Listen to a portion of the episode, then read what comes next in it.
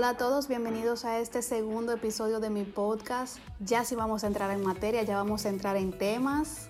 Le perdí un poquito el miedo a grabar, estoy aprendiendo todavía, pero me está encantando mucho la experiencia que viene con, con, esta, con todo esto. Así que quise comenzar con este tema porque a mí me encanta mucho hacer lista de cosas, dependientes e ir tachando.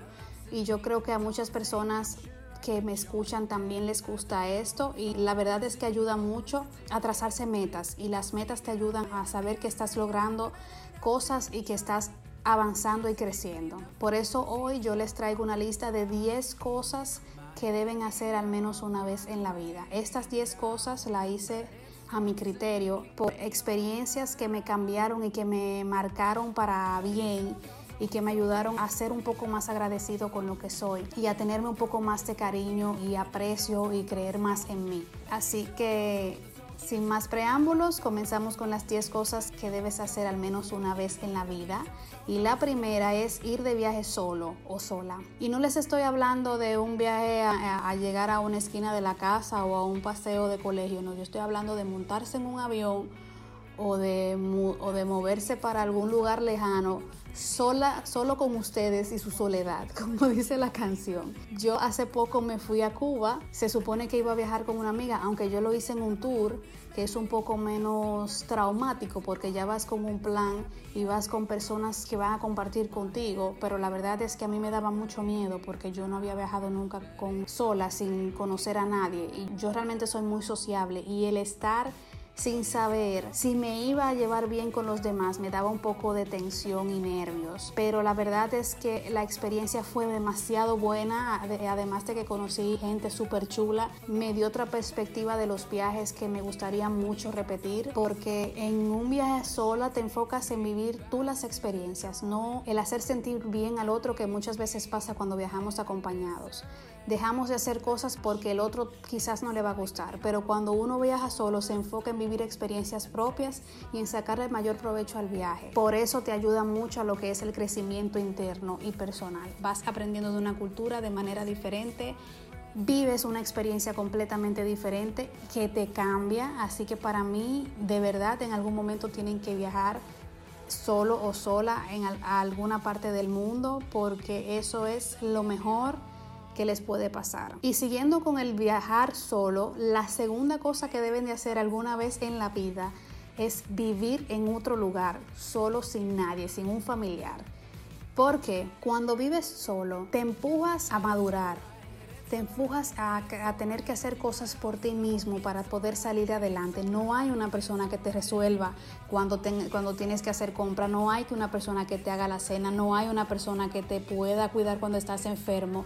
Es un poco triste, pero uno tiene que aprender a hacerlo por sí mismo también. A mí me pasó yo duré un año viviendo en Madrid, me fui con mucho miedo, me fui llorando en el avión porque yo siempre he sido muy protegida por mi familia y sin embargo ese año que yo viví fuera fue lo mejor que me ha pasado porque siento que, me ayudó a ser otro tipo de persona, más madura, más fuerte, más resiliente. Y las cosas que pasé, yo me enfermé, claro, andaba, tenía amigos también que, que viajaron conmigo, pero no era lo mismo. Nos hicimos amigos y solidificamos una amistad ya en el transcurso del tiempo, pero al principio era todo yo sola.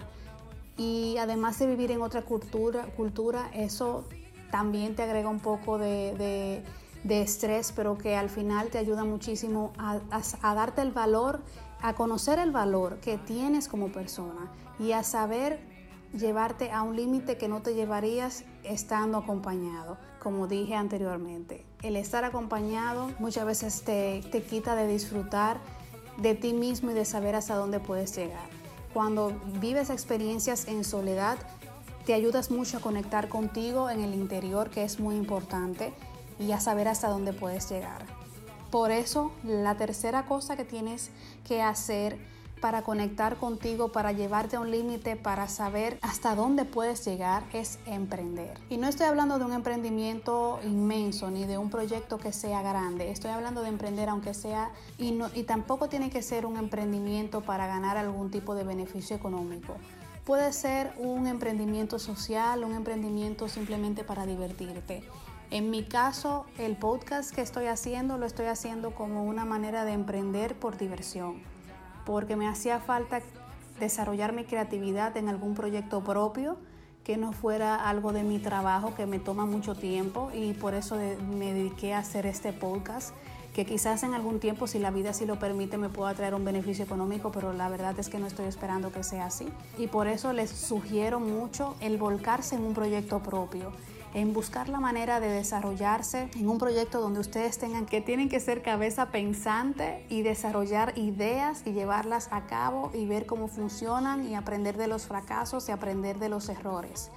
El emprender te ayuda mucho a llevarte al límite y saber exactamente de qué madera estás hecho y aprender a salir al del paso y hacerte una persona más fuerte. Por eso yo sugiero mucho el, el, emprender. A mí me ha tocado emprender en varias ocasiones, he tenido la suerte de emprender, mejor dicho. He fracasado, he cometido errores, me he metido en líos gravísimos. Claro, no nada que tenga que ver con la justicia, gracias a Dios, pero he salido airosa y me he dado cuenta hasta dónde puedo llegar y hasta dónde no, hasta en dónde tengo potencial y en dónde no, y, y eso me ha ayudado a saber a dónde tengo que, enfocarme eh, en la vida, ya sea laboral y personalmente. La cuarta cosa que tienen que hacer, y yo sé que aquí muchos de ustedes van a negar con la cabeza y van a decir imposible, estás loca, y me van a cortar los ojos, es lanzarte de un paracaídas o de un parapente o de un bungee jumping, de lo que sea que tenga que ver con altura. Porque la experiencia que se vive lanzándose al vacío no se puede comparar con nada. Este año yo lo recibí tirándome de un parapente. Tenía mucho miedo porque nos pasó que cuando llegamos el viento estaba en contra y duramos como tres horas esperando a ver si variaba y el chico nos estaba contando que si, el viento estaba así podíamos caer al vacío y no sé qué, o sea, él muy tranquilo contándonos todas las cosas malas que podían pasar sin saber que nosotros estábamos paniqueados, como se dice aquí, con, con todo lo que nos estaba contando para al final decirnos que sí íbamos a lanzarnos. Entonces ya ustedes saben los nervios que yo tenía de imaginarme que el viento iba a cambiar mientras yo estuviera en el aire y que me iba a pasar lo peor. Sin embargo, cuando me lancé fue demasiado emocionante lo que se siente. La adrenalina que tú sientes, eh, la emoción que tú sientes no se compara con nada. Y tú sientes como una, te llenas como de energía, de ganas de hacer cosas, de ganas de vivir y, de, y como de un sentimiento de agradecimiento que muy pocas veces se vive.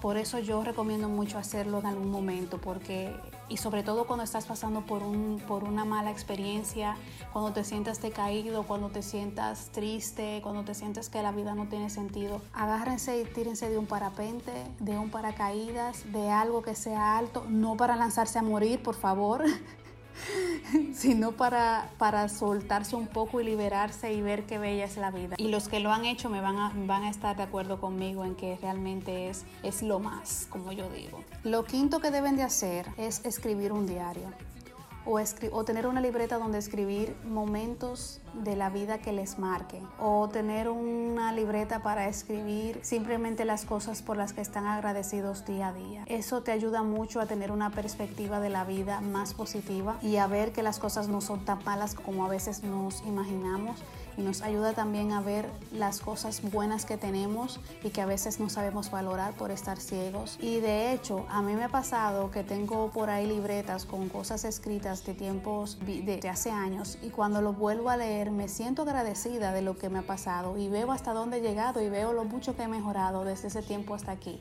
Me ha ayudado bastante. Así que escribir un, un, diario, tener una libretita por ahí, escribir las cosas que le pasan, esas cosas que no se quieren olvidar, hasta pegarle fotos si es, si es necesario.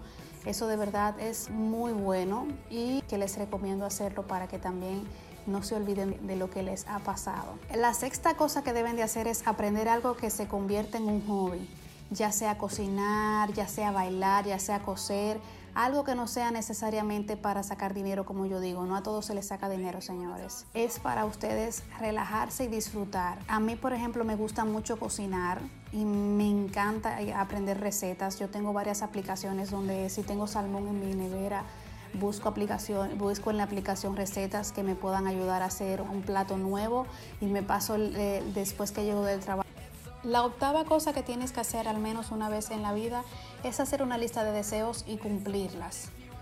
Ya sea una lista de deseos eh, laborales que, tengan que ver con el, crecimiento, laboral o ya sea con, aspiraciones personales, es muy importante trazarse una lista de deseos y tenerla ahí e ir tachando, porque eso te ayuda eh, a ver hacia dónde vas, lo que vas logrando, lo que estás creciendo como persona y si, y si de verdad estás desarrollándote hacia donde tú quieras. Yo lo hago desde pequeña, me hago metas para todo y eso me ayuda muchísimo a saber también que cada pasito que doy, aunque sea pequeño, me lleva a algo que sí quería lograr y a aplaudirme y a, y a premiarme cuando lo logro. Y eso es muy importante. La novena cosa que tienes que hacer, y esta de hecho para mí es una de las más importantes, es participar en proyectos sociales. Yo vi un documental en Netflix y de hecho voy a dedicar un podcast completo a, este, a, eso, a este tópico. Ese documental, la verdad, a mí me gustó mucho porque hablaba de qué cosas, qué aspectos de la vida uno tiene que tener completos para sentirse feliz. Y uno de ellos es ayudar a otros. No hay manera en la vida de que tú te sientas completo si no, si no ayudas a otros y si no retribuyes con algo lo que la vida te ha regalado. Y para mí el agradecer todo lo que la vida te da, ya sea bueno o malo, porque uno muchas veces no se da cuenta de lo bendecido que es, de, lo, de las cosas que tiene y, y del punto tan bueno en el que se está, que cuando se ayuda a otros. No hay mejor manera de tú sentirlo que tú darle a alguien y estar ahí para alguien. Y no estoy hablando de una persona conocida, ni estoy hablando de un familiar, estoy hablando de involucrarse con personas que no tienen nada que ver con uno y darse ese baño de realidad que muchas veces ignoramos y que, y que, y que dejamos de lado y que de hecho por eso nos sentimos vacíos, sin saber qué es la necesidad de, de, de ayudar al prójimo, lo que nos hace falta y retribuir. Para mí eso es muy importante y si lo hacen ya sea ayudando en Navidad con proyectos que, sean de, por temporada, recogiendo ropa y llevándoselo al asilo de ancianos, enseñando a niños algún tipo de, de, educación, por ejemplo, eh, yéndose a un campito en algún momento, ayudar con, con una entrega de comidas o de alimentos, lo que sea, recoger animales de la calle, ayudar con eso, ya sea económicamente, si no se puede llevar, ya si no se puede hacer otro tipo de cosas, sentir que uno devuelve algo a la vida. Y por último, y esto yo lo tengo también para hacer, es bucear. El mar, señores, para mí es lo más. Yo amo la playa, aunque no sé nadar, tengo que confesarles eso, pero a mí me encanta el mar y siento curiosidad por todo lo que hay dentro. Odio ir a los acuarios, odio ir a cosas donde los animales están encerrados y no están en su hábitat natural, pero sí que por lo que yo veo en los documentales, por la gente que bucea, por lo que me comentan, de verdad que eso es una experiencia muy buena y muy diferente. Yo me imagino uno nadando y viendo esos peces y todas esas especies ahí que uno no, no conoce y que solamente ve en televisión. Eso tiene que ser lo mejor del mundo. Así que ustedes pónganlo también en su lista y que yo las, la voy a poner en la mía. Conocer ese, ese ecosistema completamente desconocido para todos, eso es algo que tiene que ser muy diferente y muy bueno. Así que yo lo tengo pendiente para hacer si Dios quiere este año. Si lo hago les voy a compartir toda la experiencia por las redes sociales y quizás por aquí también. Yo espero que se me dé porque em, es algo que quiero hacer muy a menudo. Y nada, señores, estas son las 10 cosas que yo entiendo que deben de hacer una vez en la vida. Vayan anotándola, táchenla y espero que les haya gustado. Hasta aquí el podcast de esta semana. Nos vemos la próxima semana y espero que lo hayan disfrutado y cualquier otro tipo, otra cosa que ustedes entiendan que yo debo de hacer o que ustedes entiendan que es importante que una persona tiene que hacer, me la mandan a mi correo info y yo les voy a leer y les voy a responder por aquí por, por el podcast. Así que sin más nada que decir, les agradezco la sintonía y espero que tengan una muy muy bonita semana. Hasta el próximo martes.